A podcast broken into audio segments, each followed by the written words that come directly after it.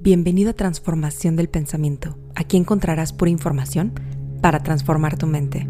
Recuerda que nuestros episodios son atemporales y acumulativos. Eso quiere decir que no importa cuándo los escuches, pero entre más escuches, más herramientas tendrás para transformarte. Bienvenido, bienvenida. Bienvenido a este experimento. Estudiamos la mente.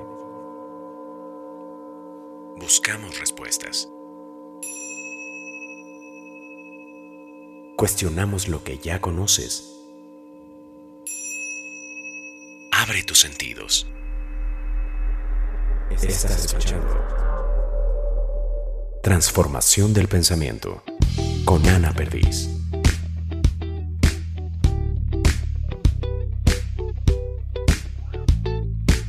Sometimes I'm cynical.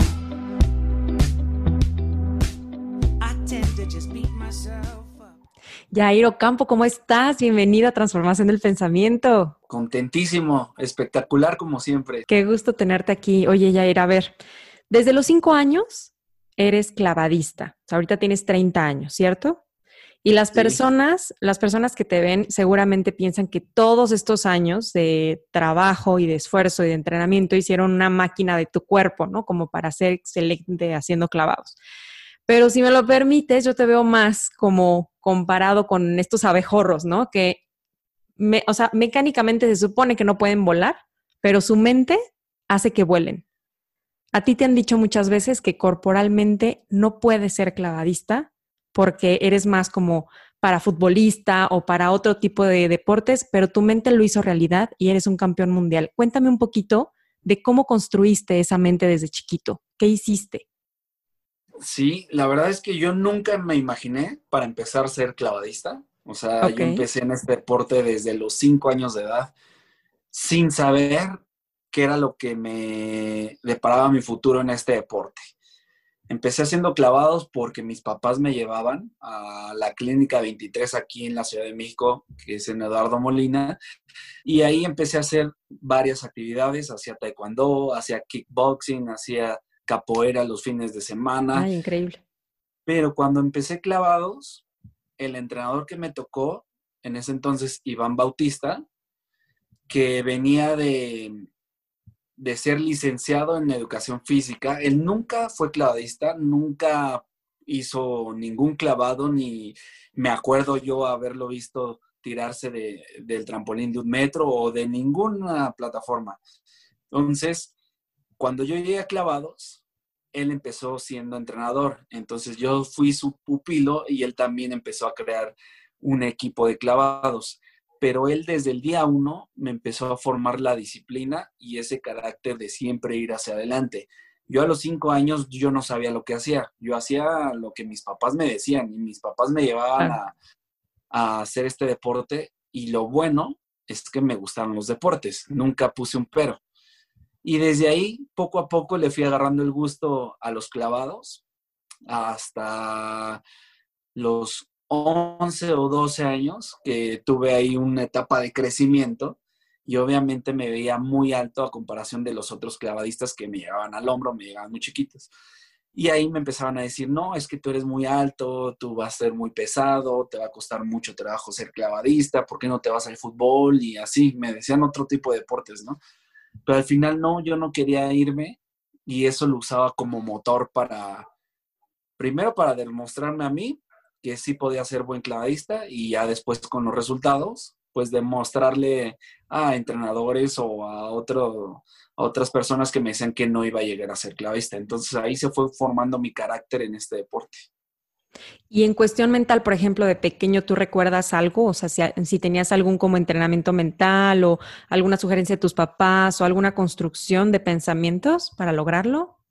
Sí, todo el tiempo mi papá, desde que yo me acuerdo, me ponía discos de, motivación, me ponía Jim Rohn, me ponía Alex Day, el despertador de Alex Day, ese lo tengo grabadísimo porque todo de niño eh, tengo grabado Alex Day, la voz de Alex Day, creo que puedo, creo que puedo, sé que puedo y lo haré. Entonces, eran muchos discos de motivación, este, audiolibros, eh, mi papá que siempre me, ayudaba a, alentarme en vez de que me, que me dijera, no, fíjate lo que están diciendo ellos, demuéstrales que sí puedes. Entonces siempre fue como ir hacia adelante, adelante, adelante, adelante. Y mi papá nunca me dejó atrás. Mi familia siempre estuvo ahí. Mis papás se hicieron antes de alto rendimiento, antes de que yo lo fuera. Y fue por ellos que yo llegué al alto rendimiento. Si ellos no me hubieran impulsado 8 o 10 años de su vida en llevar, llevarme al, entrenamiento, recogerme, mi mamá llevaba la mochila de la escuela, este, la comida, yo me, yo me cambiaba en el transporte público y así todo el tiempo. Entonces, si no hay ese empuje familiar, yo aunque hubiera querido, no llegaba al alto rendimiento. Claro, esa disciplina, ¿no? Desde pequeño, como ese estilo de vida. O sea, literal era un cambio completamente de estilo de vida.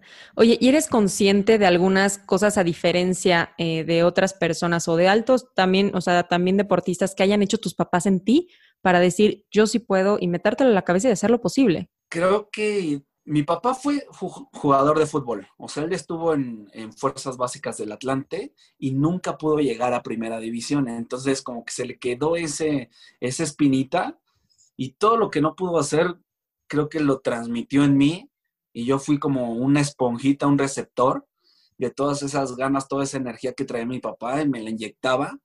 Inconscientemente yo realizaba las cosas, pero ya después me di cuenta que nunca fui un niño normal. Nunca fui un niño que salía a jugar a la calle, nunca, porque me decían en una entrevista, oye, ¿no extrañas salir a la calle? Y digo, no lo extraño porque nunca lo, nunca lo tuve. nunca tuve esa vida de un niño normal. Siempre fui anormal porque nunca estaba, nunca estaba en mis cumpleaños a veces, en Navidad estaba entrenando, eh, año nuevo igual me la he pasado entrenando, entonces toda mi vida siempre fue así desde que me acuerdo sí, es como los, como los ciegos que nacen ciegos, que la gente dice, pobre ciego, pues pobre cuál, o sea, él ni siquiera lo, o sea, lo siente porque realmente nació así y es su estilo de vida. Prácticamente fue así, ¿no? Tu estilo de vida. Oye, y comentas que en 2013, en el Mundial en Barcelona, hubo un cambio y un crecimiento mental en ti. ¿Por qué? Bueno, desde el 2008 yo me estaba preparando para estar en unos Juegos Olímpicos. En el 2008 yo tenía 18 años, justo acababa de salir de la etapa juvenil en los clavados, es cuando se termina eh, las Olimpiadas Nacionales y todo eso, y ya pasas a ser primera fuerza, ya pasas a ser selección nacional, pero ya es otro nivel completamente diferente. Yo a los 17 años gano la primera competencia de primera fuerza, le gano a los mejores que estaban en ese momento y me perfilaba como uno de los mejores clavadistas juveniles para estar en Juegos Olímpicos en Beijing 2008. Pero en ese momento, meses antes de Juegos Olímpicos, me lesionó la rodilla por tanto impacto, tantos brincos. Tenía una lesión que se llamaba osgus later y era algo que me iba a pasar sí o sí por el tema del crecimiento y tanto impacto en la rodilla. Entonces tuve que parar completamente y no pude llegar de la mejor manera a ese selectivo que fue aquí en la Ciudad de México para clasificar a los Juegos Olímpicos. Entonces, logré entrenar una semana antes del selectivo y quedo en tercero y solamente llevan a dos. Entonces, desde ahí, yo, yo ya no veía otra cosa en mi mente que no fueran Juegos Olímpicos del 2008. Y cuando vi que no fui, esa fue mi etapa más dura del deporte. Me quise retirar de los clavados, me quise ir al fútbol, eh, conocí al entrenador de los Pumas en ese entonces, Enrique López Arza, le fui a pedir ayuda y me dijo que no, que me regresara clavados, porque no podía correr, no podía brincar, no podía hacer muchas cosas. Entonces me regresé. Y del 2008 al 2012 tuve una etapa como de estancamiento, ya no podía salir, me puse más fuerte, me puse más pesado, no podía hacer clavados de gran dificultad y me estanqué no era de los mejores, pero tampoco era el peor. Entonces estaba en tercero, cuarto, tercero, cuarto, y siempre me quedaba un cachito para ir a mundiales o a Copas del Mundo, a Juegos Panamericanos, esas competencias importantes. Y en el 2013, en el Nacional para el Campeonato del Mundo, yo logro ganar el pase por centésimas, por casi nada en los clavados. Logramos ir al Campeonato Mundial en clavados sincronizados con Rommel Pacheco y desde ahí empezamos a ser criticados porque somos una pareja dispareja. O sea, yo le llevo como 10 centímetros de altura a Rommel Pacheco, le llevo como 15 kilos de diferencia. Entonces, si tú nos ves visualmente, no hacemos sincronizados para nada. Desde ahí decían que no íbamos a poder llegar a las finales y bla, bla, bla, bla, bla.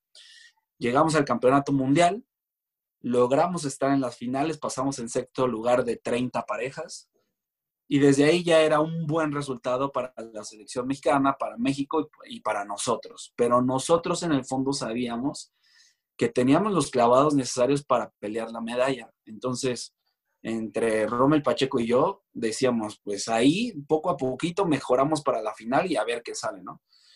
Y así entramos. Yo, fue mi debut en campeonatos mundiales. Rommel Pacheco ya llevaba cinco campeonatos mundiales y no había logrado una medalla.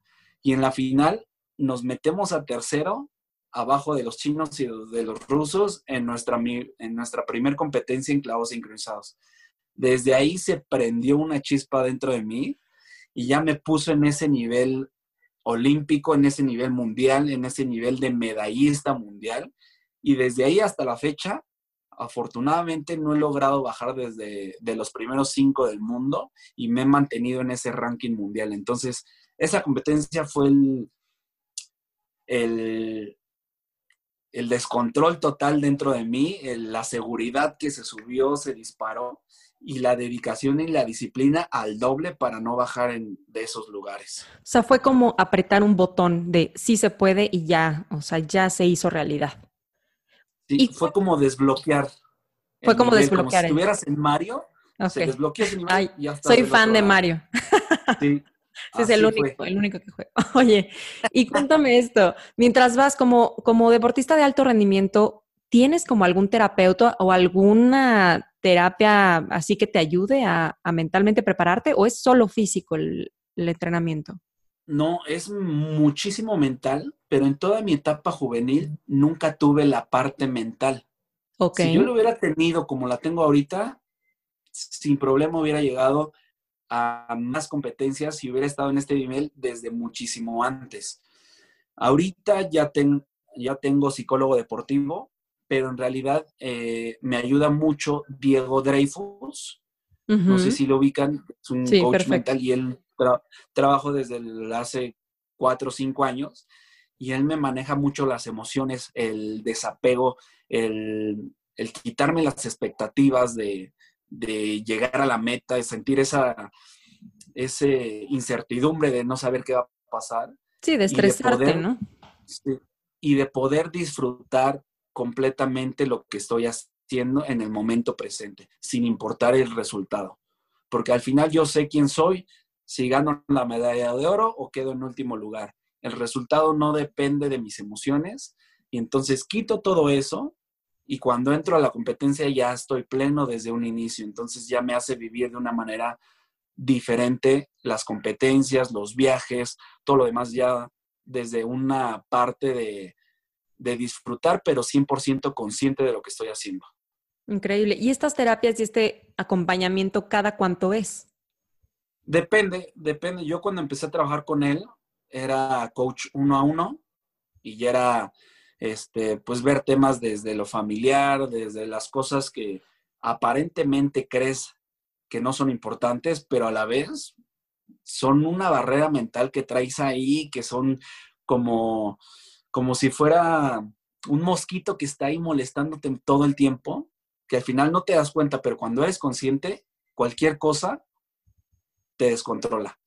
Entonces, al principio empecé el uno a uno, ya después cada mes le hablaba o cuando yo sentía algo, este, hablábamos o, cada cierto tiempo agendábamos y ya, y ya después cuando vas encarrilado, pues ya son cositas muy mínimas, ya sabes lo que tienes que trabajar, este, trato de hablar cuando tengo algún problema emocional o cuando siento estrés o algo, le hablo y ya este, platicamos, pero ya, ya voy encarrilado, ¿no? Y conocer esta estructura interna en ti, entonces a ti sí te funcionó para tener una, un mejor rendimiento o dar mejores resultados. Sí, muchísimo. En definitiva. Ok. Lo que hacemos en este proyecto es justamente invitamos a la gente a eso, a que conozca, te doy un poquito de, ciencia. Eh, del, del, año 1 al año 25, todo nuestro cerebro se está construyendo. Entonces, del año 1 al año 3, haz de cuenta que van metiendo pura información básica de movimientos, ¿no? Del año 3 al año 8 van haciéndote conforme de tus procesos mentales, de la toma de decisiones. Pero hasta los 25 se acaba de, formar el neocórtex, que es toda la parte donde razonamos y pensamos. Entonces, eh, lo que les invitamos a las personas que nos escuchan es, pues conoce qué metieron en tu cerebro del 1 al 25, ¿no? ¿Para qué? Para que tú puedas ver si desaprendes y aprendes algo que quieres hacer. ¿Hay algo que tú hayas tenido que desaprender en estas terapias? Estas pequeñas cositas que estaban ahí como el mosquito, ¿qué mosquitos quitaste en tu mente para poder lograr resultados? El hecho de querer ganar, de ir a fuerzas a conseguir algo palpable, a conseguir siempre la medalla de oro, porque si no quedas te frustras y si no quedas, pues ya estás pensando en qué te va a decir la familia, en qué te va a decir el entrenador. Son esos pequeños detalles que desde antes de la competencia tú ya estás pensando en qué va a pasar si no logro tal cosa. Y eso es un estrés terrible, terrible si no lo sabes controlar. Porque a pesar de que tengas el talento y hayas trabajado todo el año o hayas trabajado más, esos pequeños detalles, esos pequeños pensamientos a la hora de la competencia te sacan de, tu control total. Entonces, totalmente el desapego, totalmente no piensas en el resultado y ya te enfocas simplemente en cada clavado que vas a hacer en la competencia, independientemente de lo que te den los jueces o de cualquier resultado que vayas a obtener. Entonces ya te liberas de una parte emocional muy grande que muchos deportistas lo siguen trayendo. Oye, Jair, ¿y tu primer juego olímpico entiendo que fue en Río de Janeiro? Sí. ¿Sí? Ok. Ahora, ¿qué pasó ahí? Ibas en, este, justamente en pareja, ¿no? Sí, iba en clavos sincronizados. Fue mi debut olímpico después de dos años de dos ciclos estar intentando, intentando, hasta el 2016 se me dan las cosas. Y ahí sí fue un boom emocional que yo dije, ya quiero sentir todo. Yo al momento de subirme al avión, yo ya sentía que había ganado todo. Eh, yo hice todo para que mis papás estuvieran ahí. Mi mamá no tenía ni siquiera pasaporte, entonces mis papás ya estaban ahí. El hecho de verlos en las gradas antes de que empezara mi competencia, para mí ya era una medalla de oro porque era el sueño cumplido, tanto de mi familia como el mío. Entonces, yo me dejé llevar como niño chiquito y como dicen, como gorda en tobogán. y viví muy, muy padre todo, que eso fue lo que me sacó un poquito de, de control en mi competencia. Fue un quinto lugar en el que quedé, que no fue malo, de hecho es el mejor, el mejor lugar en clavados sincronizados en la historia de los clavados. Pero nosotros íbamos con el 90% de probabilidad de ganar una medalla olímpica. Entonces, al momento de la competencia, era mi debut y aparte era una final directa en la que en ese día, en esos 40 minutos, ahí se jugaba todo. Entonces yo no tenía una preliminar, una semifinal para ver cómo me sentí en la competencia, ver cómo me iban a calificar los jueces, nada. O sea, era ahí o no era. Entonces yo no me metí tanto en la competencia para no sentir estos nervios, para no sentir esta presión de Juegos Olímpicos. Y fui demasiado vulnerable a todo lo que pasaba a mi alrededor. Yo escuchaba desde los flashes de las tribunas, cómo la gente caminaba, cómo la gente hablaba, o sea, estaba muy distraído muy tranquilo, pero muy distraído. Y al final eso fue lo que me pasó.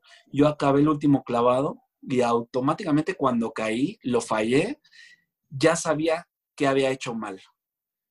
Pero no me culpé porque sabía que era la primer sensación olímpica que yo tenía en mi vida. Entonces, me gustó que aprendí luego, luego al finalizar mi competencia, que era lo que me había faltado, y yo ya traía otro chip al otro día. Sabía lo que iba a trabajar, sabía cómo iban a ser las siguientes competencias y cómo me iba a formar cuatro años para llegar a otros Juegos Olímpicos de otra manera más consciente y más real.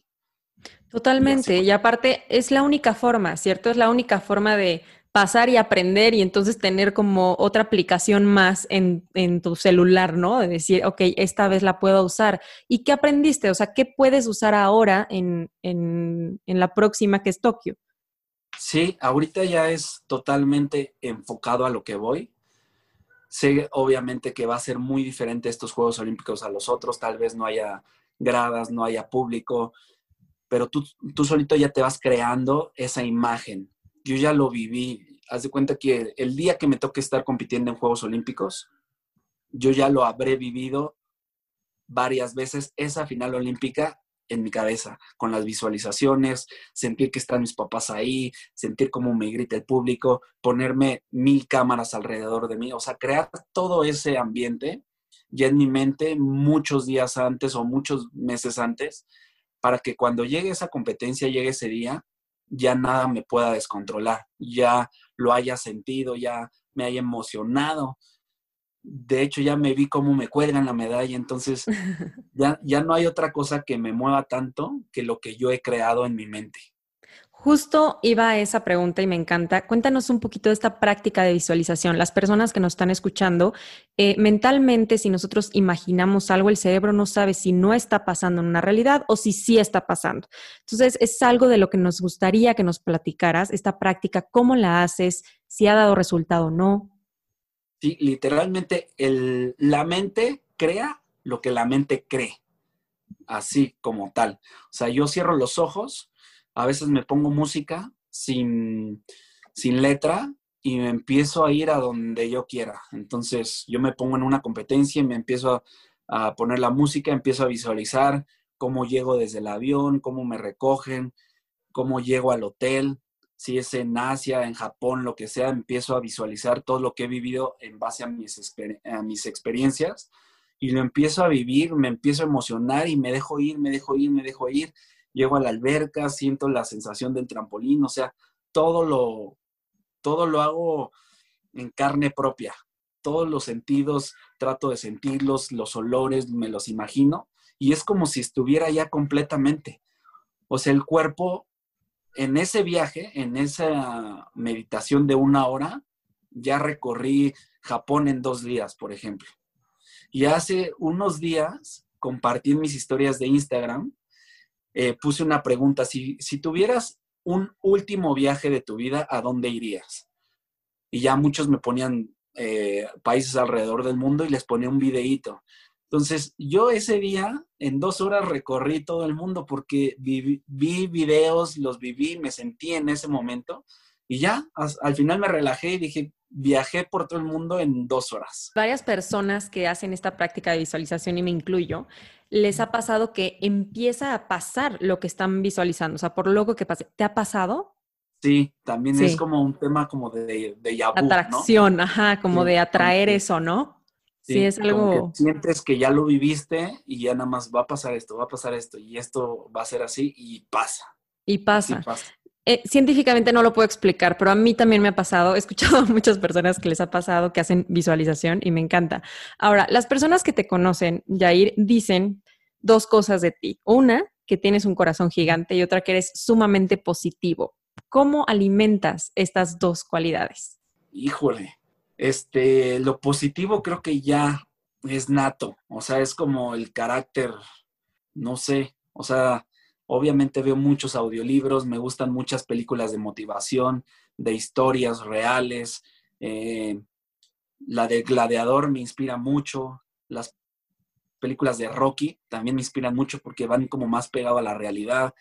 Entonces, trato de imaginarme que yo soy un personaje de esos, como si yo fuera un superhéroe, pero al, final yo sí soy real, ¿sabes? Es como, yo sí existo, entonces tan existo que quiero hacer muchas cosas. Y lo primero que, que quiero o que prefiero cuando la gente se me acerque es que se lleve energía positiva cuando esté conmigo. Entonces, eso es como mi prioridad, que la gente se vaya feliz o que se vaya con una sonrisa después de conocerme. No tanto por mis logros, no tanto por lo, este, por todo lo que he ganado, porque al final nada de eso importa y nada de eso soy soy más experiencias, son más momentos y soy lo que le hago sentir a las personas. Entonces trato de que las personas siempre se ven eso y siento que ya es como natural, es nato y sé que todo lo que doy me va a, a llegar tres veces más. Entonces, entre más bueno soy, no quiere decir que mejores cosas vaya a tener, pero mejor me siento internamente. Oye, cuéntame, en transformación también hemos encontrado una liga eh, directamente de lo que comemos, del intestino, de toda la absorción de serotonina que genera felicidad con el cerebro. ¿Qué come, Jair? Totalmente a base de plantas. O sea, tengo 15 años de ser vegetariano, un poquito más, de ser vegetariano y hace justo un mes, digo, un año y medio, me hice con la alimentación a base de plantas, con la ayuda del doctor Mauricio González. Y pues es eso, frutas, verduras, granos y semillas, más vitaminas y mucho... ¿Y cómo logras estar así de fuerte comiendo plantas? Es que todas las combinaciones con las plantas se pueden llegar a tener los porcentajes de, masa muscular adecuados para un deportista, te sientes más ligero y haces estas combinaciones con garbanzo, arroz, frijoles, tofu, espinacas, todas las verduras verdes, este, chía. O sea, hay muchísima variedad en la alimentación a base de plantas, muchos platillos muy ricos que se pueden hacer.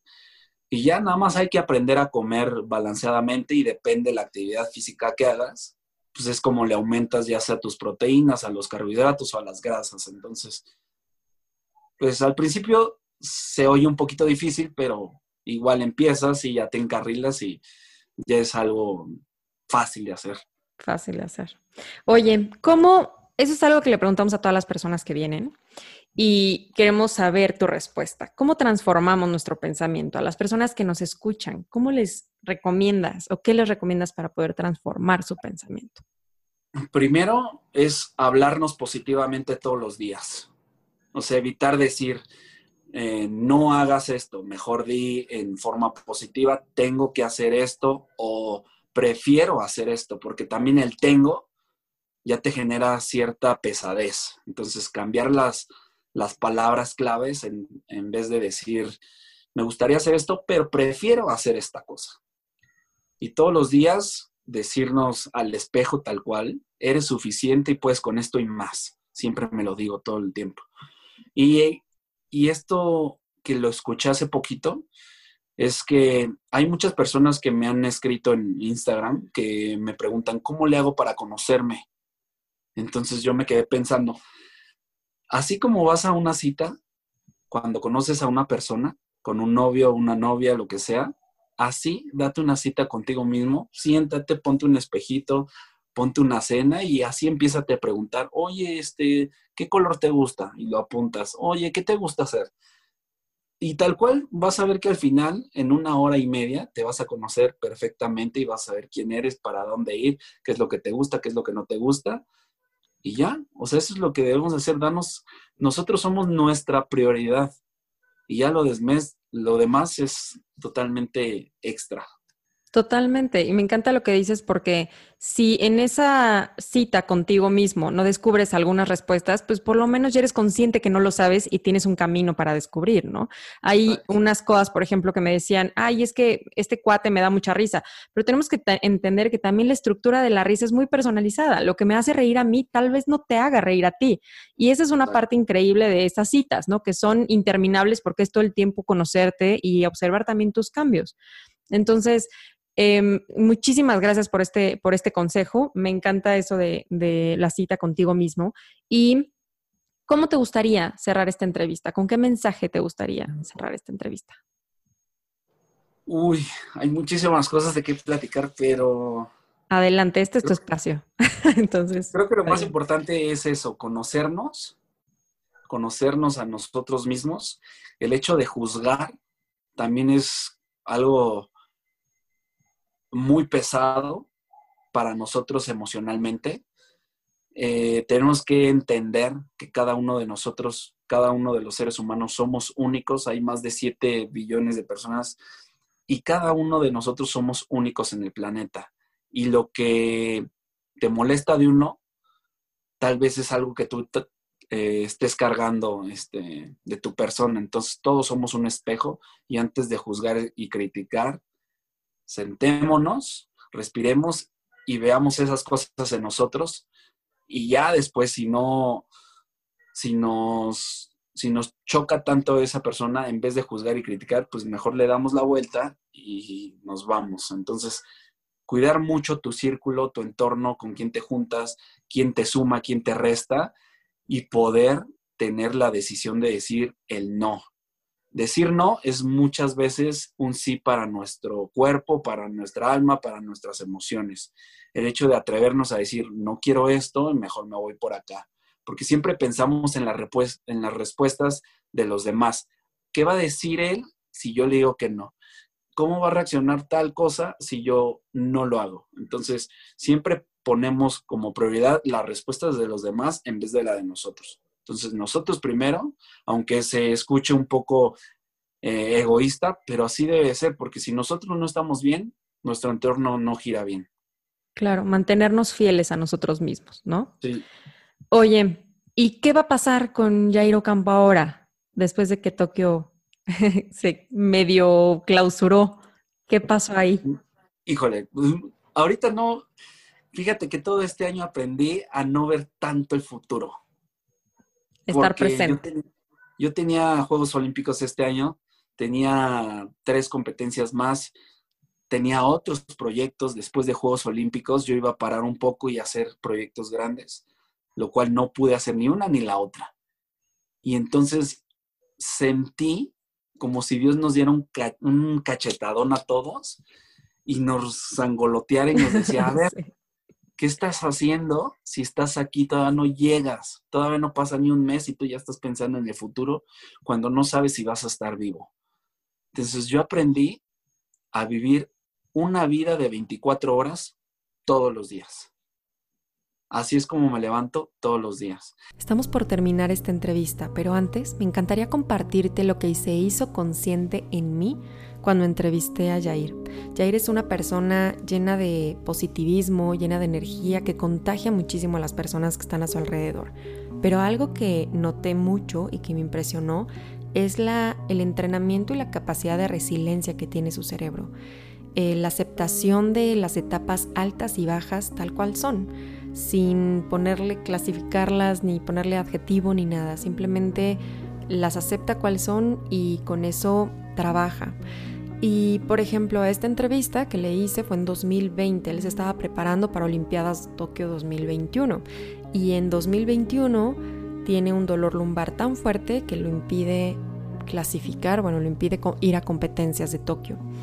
Cuando platicaba con él, cuando le preguntaba cómo estaba y eh, observaba sus redes, me impresionaba cómo él luego, luego aceptaba la situación y entendía que era el momento perfecto para sanar completamente ese dolor y para prepararse para lo siguiente, para hacerse mucho más fuerte.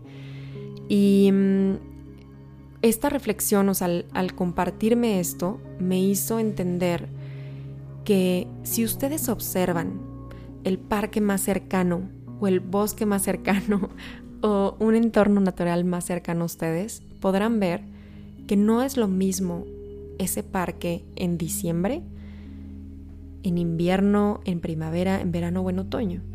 A veces necesitamos ese invierno que nos quite toda esa energía para volver a reestructurar las cosas y poder tener muchísima más fuerza para que en verano podamos dar esa flor que necesitamos dar. Si naturalmente el mundo, la naturaleza, tiene ciclos altos y bajos, ¿por qué no entender y aceptar estos ciclos en la vida del ser humano tal cual son? como los ciclos que la incomodidad te permite observar, reestructurar, cambiar y por ello te permite florecer. Hoy te invito que si estás pasando por un ciclo de flor, vayas pensando en disfrutar esa flor y en entender que es impermanente. Y si estás en una situación de invierno, eh, te invito a que reestructures, a que analices, a que cuestiones y cambies y te prepares para florecer. El éxito está en que hagamos las cosas que tenemos que hacer el día de hoy. O sea, tener un día exitoso es llegar a nuestro futuro.